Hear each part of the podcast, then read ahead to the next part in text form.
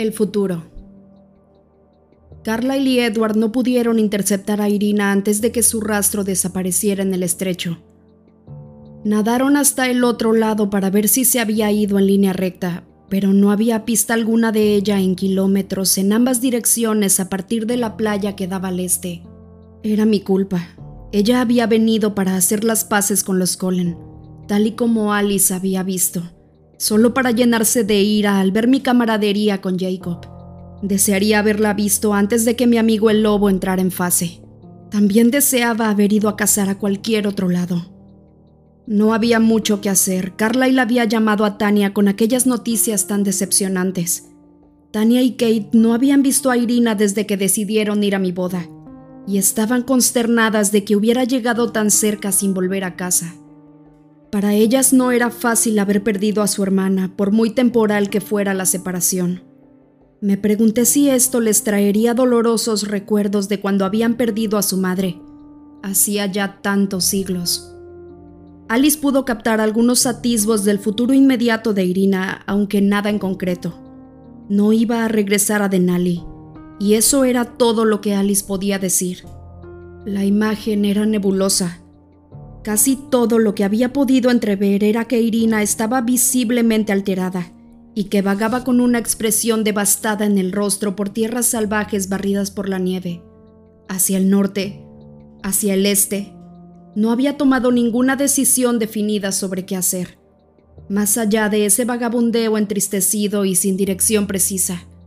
Los días pasaron y aunque evidentemente no olvidé nada, Irina y su dolor se trasladaron al fondo de mi mente. Había cosas más importantes que pensar ahora. Me iría a Italia en pocos días y todos partiríamos a Sudamérica en cuanto regresara. Ya habíamos repasado cientos de veces hasta el menor de los detalles. Comenzaríamos con los ticunas, rastreando sus leyendas hasta donde pudiéramos llegar lo más cerca posible de sus fuentes. Ahora que se había acordado que Jacob vendría con nosotros, él había tomado parte importante en los planes ya que no parecía probable que la gente que creía en los vampiros quisiera contarnos a nosotros sus historias. Si los ticunas nos llevaban a un callejón sin salida, en la zona había otras tribus relacionadas con ellos que podríamos investigar. Carlyle tenía algunos viejos amigos en el Amazonas.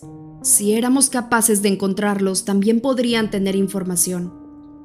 O al menos algunas sugerencias sobre a dónde podríamos ir para buscar las respuestas. Quedaban tres vampiros en el Amazonas, y era poco probable que alguno tuviera relación alguna con las leyendas de vampiros híbridos, ya que todas eran mujeres. No había manera de saber a dónde nos llevaría nuestra búsqueda. Todavía no le había hablado a Charlie de la larga excursión que íbamos a emprender, y le daba vueltas a la forma más adecuada de decírselo mientras continuaba la discusión entre Edward y Carlyle. ¿Cómo podría contarle las novedades de la mejor manera? Me quedé mirando a Renesme mientras debatía la cuestión para mis adentros. Ahora estaba acurrucada en el sofá, con la respiración más lenta debido al sueño profundo y los rizos desordenados en torno a su rostro. Edward y yo solíamos llevarla a nuestra cabaña para acostarla, pero esta noche nos habíamos quedado con la familia porque él y la estaban enfrascados en sus planes. Mientras tanto, Emmet y Jasper estaban emocionados con la perspectiva de explorar las posibilidades de caza. El Amazonas ofrecía un cambio en nuestras presas habituales. Jaguares y panteras, por ejemplo. Emmet tenía el capricho de luchar contra una anaconda. Esme y Rosalie estaban planeando qué meterían en las maletas. Jacob había salido con la manada de Sam preparando sus cosas para su propia ausencia. Alice se movió lentamente, para ella, alrededor de la gran habitación, arreglando innecesariamente aquel espacio ya inmaculado, enderezando las guirnaldas que Esme había colgado a la perfección. En ese preciso momento estaba reacomodando los jarrones justo en el centro del aparador por el modo en que cambiaba su rostro, ahora consciente, luego ausente, consciente de nuevo, pude saber que estaba revisando el futuro. Yo suponía que estaba intentando ver lo que nos esperaba en Sudamérica a través de los puntos ciegos que Jacob y Renés me provocaban en sus visiones, hasta que Jasper dijo, Ya déjalo, Alice, ya no es asunto nuestro. Y una nube de serenidad se extendió silenciosa e invisiblemente por toda la habitación. Alice debía haberse estado preocupando otra vez por Irina. Le sacó la lengua a Jasper, cargó un jarrón de cristal lleno de rosas blancas y rojas y se dirigió a la cocina. Una de las flores blancas mostraba apenas una mínima traza de haber comenzado a marchitarse pero Alice quería alcanzar la perfección para distraerse de su falta de visiones esta noche. Me quedé mirando de nuevo a Renesme, así que no vi cuando el jarrón se deslizó de las manos de Alice. Solo escuché el susurro del aire rozando el cristal cuando alcé la vista a tiempo para ver cómo el jarrón se convertía en diez mil fragmentos diamantinos contra el piso de mármol de la cocina. Todos nos quedamos completamente inmóviles mientras los trozos saltaban y se dispersaban en todas direcciones, con un tintineo desagradable, con los ojos fijos en la espalda de Alice. Mi primer pensamiento ilógico fue que nos estaba jugando alguna broma, porque no había manera de que pudiera haber dejado caer el jarrón por accidente. Me habría lanzado al otro lado de la habitación para atrapar el jarrón yo misma y con tiempo suficiente si no hubiera supuesto que ella lo haría. Además, ¿cómo era posible que se le hubiera deslizado entre los dedos para empezar? Sus dedos perfectamente seguros. Nunca había visto a un vampiro dejar caer nada por accidente, jamás. Y después Sally se volvió para enfrentarse a nosotros, con un movimiento tan rápido que prácticamente no existió. Sus ojos estaban en parte aquí y en parte perdidos en el futuro, dilatados, fijos, llenando de tal modo su rostro delgado que parecía que se le iban a salir. Mirarla a los ojos era como mirar desde el interior de una tumba hacia afuera. Me quedé sumida en el terror, la desesperación y la agonía de aquella mirada. Escuché jadear a Edward, un sonido roto, medio ahogado. ¿Qué? Rugió Jasper, saltando a su lado con un movimiento borroso de tan rápido, aplastando los cristales rotos bajo sus pies. La sujetó por los hombros y la sacudió con fuerza. Ella pareció balancearse silenciosamente en sus manos. ¿Qué es Alice? Emmet se movió en mi visión periférica con los dientes al descubierto, mientras sus ojos se dirigían hacia la ventana, anticipando un ataque.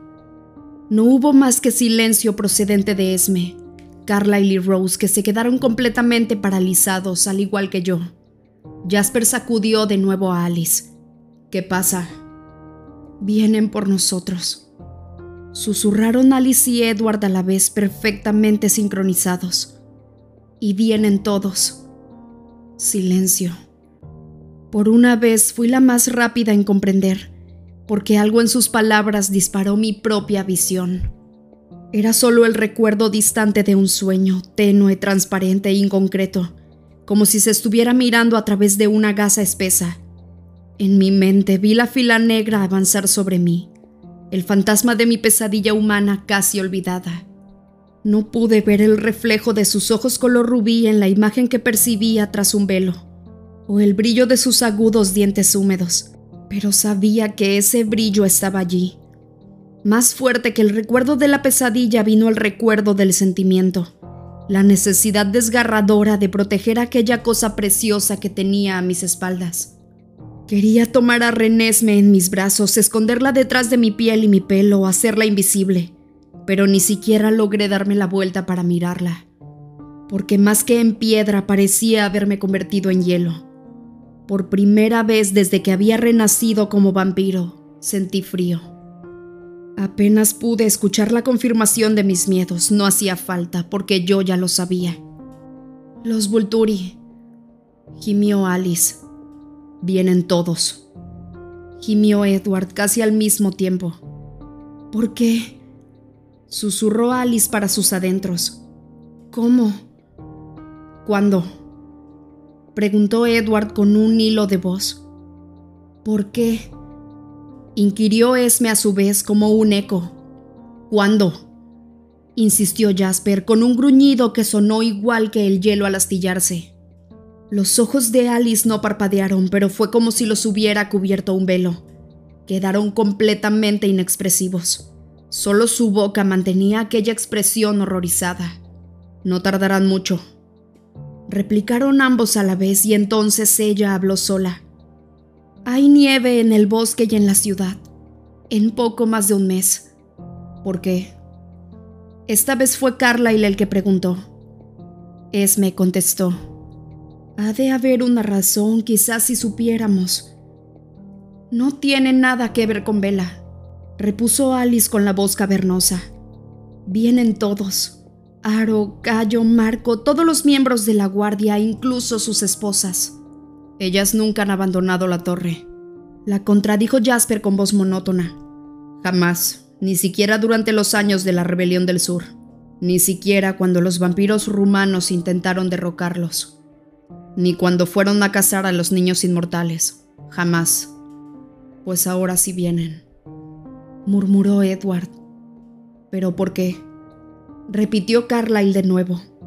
No hemos hecho nada, y si lo hemos hecho, ¿qué habrá sido para caer esto sobre nosotros? Somos tantos, respondió Edward desanimado, que querrán asegurarse de que... No terminó la frase. Eso no explica el motivo, ¿por qué? Comprendí que yo sí sabía la respuesta a la pregunta de Carlyle y que al mismo tiempo no la sabía. me era la razón, de eso estaba segura. De algún modo había sabido desde el mismísimo principio que vendrían por ella. Mi subconsciente me lo había advertido, antes incluso de que supiera que la traería al mundo. Sin saber por qué, ahora me parecía que debíamos haber esperado este movimiento. Como si de alguna manera siempre hubiera sabido que los Vulturi tenían que venir a llevarse mi felicidad. Pero aún así eso no respondía a la pregunta. Mira más atrás, Alice le suplicó Jasper. Busca lo que está ocasionando esto. La interpelada sacudió lentamente la cabeza con los hombros hundidos. Surgió de la nada Jasper, no los estaba buscando a ellos, ni siquiera a nosotros. Solo buscaba a Irina. Ella no estaba donde yo esperaba que estuviera. La voz de Alice se desvaneció con los ojos perdidos de nuevo.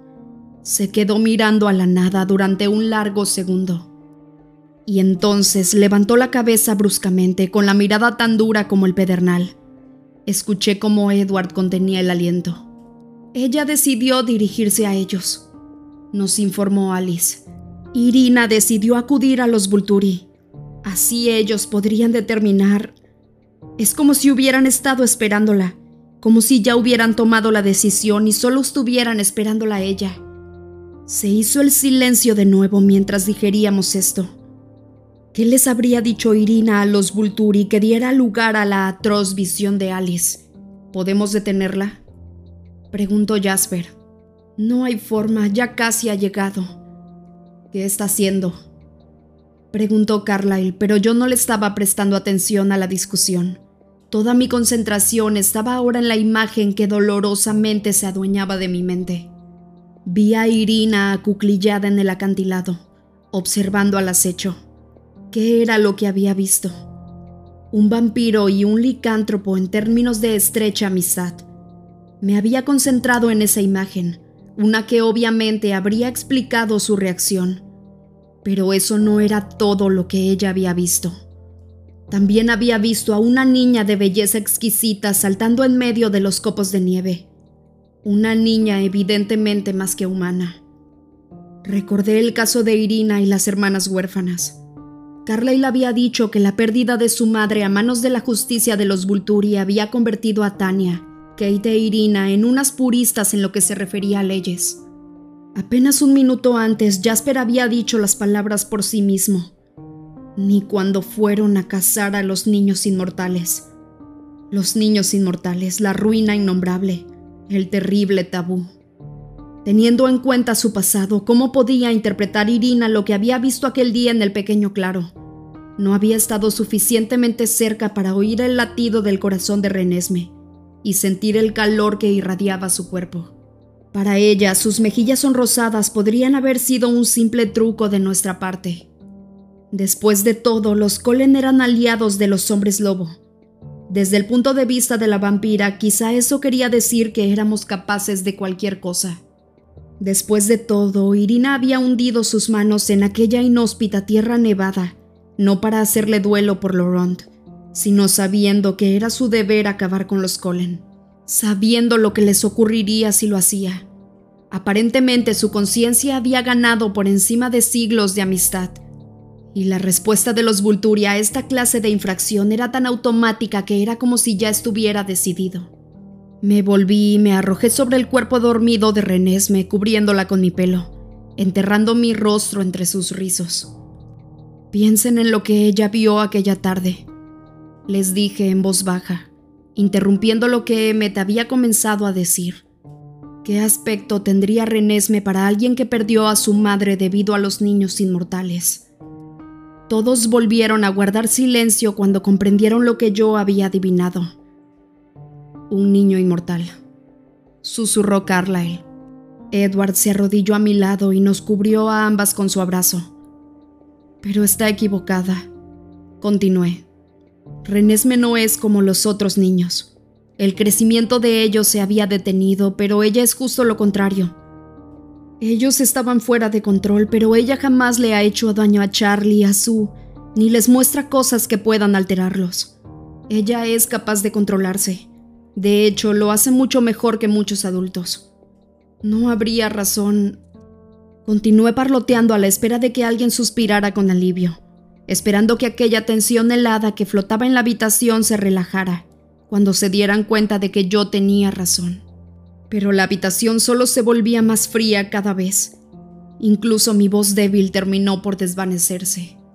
Nadie habló durante un buen rato, y entonces Edward susurró en mi pelo. Esta no es la clase de crimen por la cual ellos hacen un juicio, amor, me dijo en voz baja. Aro verá la prueba de Irina en sus pensamientos. Ellos vendrán a destruir, no a razonar. Pero están equivocados, insistí con terquedad. No esperarán a que se los demostremos. Su voz aún era tranquila, dulce, como terciopelo, y aún así el dolor y la desolación se distinguían perfectamente. Su voz era como los ojos de Alice hacía un rato, como el interior de una tumba. ¿Y qué podemos hacer nosotros? Le exigí.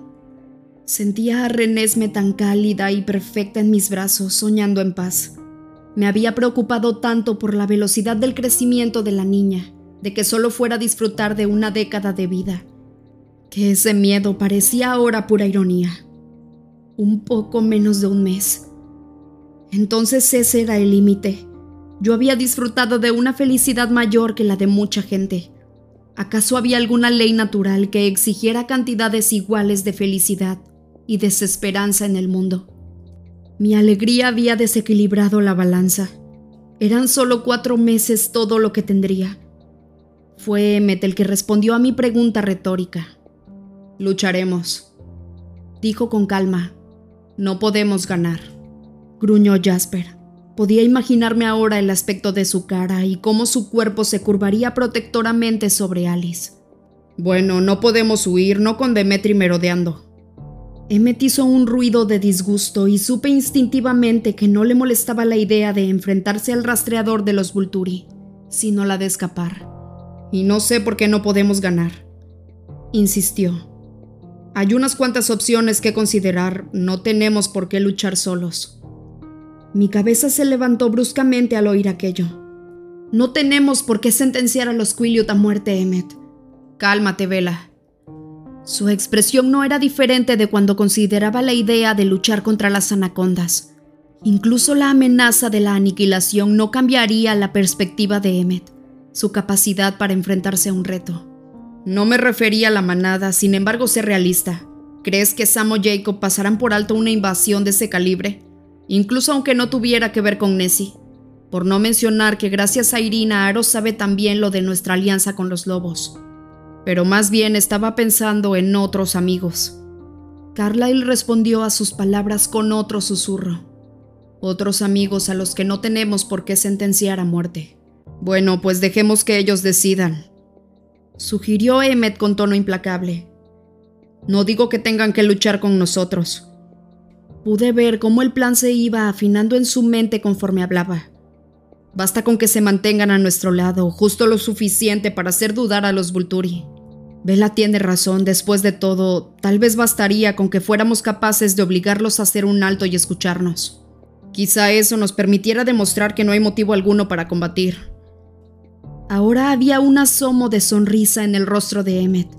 Me sorprendía que a estas alturas nadie lo hubiera golpeado. Yo quería hacerlo. Sí, convino Esme rápidamente. Eso tiene sentido, Emmet. Todo lo que necesitamos es que los Vulturi se detengan lo suficiente, solo lo suficiente para que escuchen. Lo que necesitamos es algo así como una exposición de testigos. Apuntó Rosalie con dureza, con la voz tan quebradiza como el cristal. Esme asintió, aprobando sus palabras, como si no hubiera percibido el sarcasmo en el tono de la voz de Rosalie. Si podemos pedir eso a nuestros amigos, solo que actúen como testigos, nosotros lo haríamos por ellos, añadió Emmet. Tendríamos que pedirlo de la manera correcta, murmuró Alice. La miré y vi cómo se abría otra vez un oscuro vacío en sus ojos. Tendríamos que mostrarles con mucho cuidado. ¿Mostrarles? preguntó Jasper. Ambos, Alice y Edward, miraron a Renesme, y los ojos de Alice se vidriaron de nuevo. La familia de Tania, dijo ella. El clan de Shivon y el de Amun, algunos de los nómadas. Garrett y Mary seguro. Quizá también Alistair. ¿Y qué te parecen Peter y Charlotte? Preguntó Jasper algo temeroso, como si esperara que la respuesta fuera no, y le pudiera ahorrar a su viejo hermano la carnicería que se avecinaba. Quizá. ¿Y las del Amazonas? Preguntó Carlyle. Kachiri, Safrina y Sena. Al principio, Alice parecía estar totalmente sumergida en su visión como para contestar, pero al final se estremeció y sus ojos se movieron para volver al presente. Durante una centésima de segundo se encontró con la mirada de Carlyle y después la bajó. No puedo ver más. ¿Qué fue eso? Preguntó Edward. Su susurro se convirtió en una exigencia. ¿Vamos a ir a buscarlas a esa parte de la jungla? No puedo ver más repitió Alice esquivando sus ojos y un relámpago de confusión recorrió el rostro de Edward. Debemos separarnos y apresurarnos antes de que la nieve caiga al suelo. Hay que dar una vuelta por ahí y encontrar el mayor número posible de aliados y traerlos para enseñarles. Y luego añadió. Ah, y pregunta a Eleazar. Aquí hay mucho más en juego que dilucidar el asunto de un niño inmortal. El silencio se hizo ominoso durante otro buen rato mientras Alice estaba en trance. Parpadeó lentamente cuando pasó, con los ojos peculiarmente opacos a pesar de que se encontraba en el presente. Hay tanto trabajo pendiente, tenemos que apresurarnos, susurró ella. Alice, preguntó Edward. Eso fue demasiado rápido, no comprendo qué fue. No puedo ver más, explotó ella dirigiéndose a él. Ya casi llega Jacob. Rosalie dio un paso hacia la puerta principal. Me las arreglaré. No, déjalo que venga, replicó Alice con rapidez, con la voz más aguda conforme hablaba. Tomó la mano de Jasper y comenzó a arrastrarlo hacia la puerta trasera. Es mejor que nos alejemos también de Nessie. Necesito irme. Vamos, Jasper, no tenemos tiempo que perder. Escuché cómo se acercaba Jacob a las escaleras del porche, y Alice jaló la mano de Jasper con impaciencia. Él la siguió con rapidez. Sus ojos reflejaban la misma confusión que los de Edward. Salieron disparados por la puerta hacia la noche plateada. Apúrense, nos gritó a sus espaldas. Deben encontrarlos a todos. ¿Encontrar qué? preguntó Jacob, cerrando la puerta detrás de él. ¿A dónde va Alice? Nadie le respondió, todos nos quedamos mirándolo. Él se sacudió el pelo mojado y metió las manos por las mangas de su camiseta con los ojos puestos en Renesme. Hola, Vela. Creía que a estas alturas ustedes ya se habrían ido a casa. Finalmente me miró, parpadeó y luego volvió a mirarme con más atención. Observé en su expresión cómo la atmósfera de la habitación le afectaba por fin. Bajó la vista al suelo, con las pupilas dilatadas y vio la mancha mojada en el suelo, las rosas dispersas, los fragmentos de cristal. Sus dedos temblaron. ¿Qué? inquirió con voz monótona. ¿Qué ha ocurrido? Yo no sabía por dónde empezar, nadie más lograba encontrar las palabras. Jacob cruzó la habitación en tres largas zancadas y cayó de rodillas junto a Renesme y a mí. Pude sentir el calor que desprendía su cuerpo mientras los temblores descendían por sus brazos hasta sus manos convulsas. Ella está bien, exigió saber, tocándole la frente e inclinando la cabeza para escuchar su corazón. No juegues conmigo, Vela, por favor. A Renesme no le pasa nada. Logré decir con voz ahogada, con las palabras quebrándose de modo extraño. Entonces, ¿a quién? A todos nosotros, Jacob. Susurré, y también apareció en mi voz el sonido del interior de la tumba.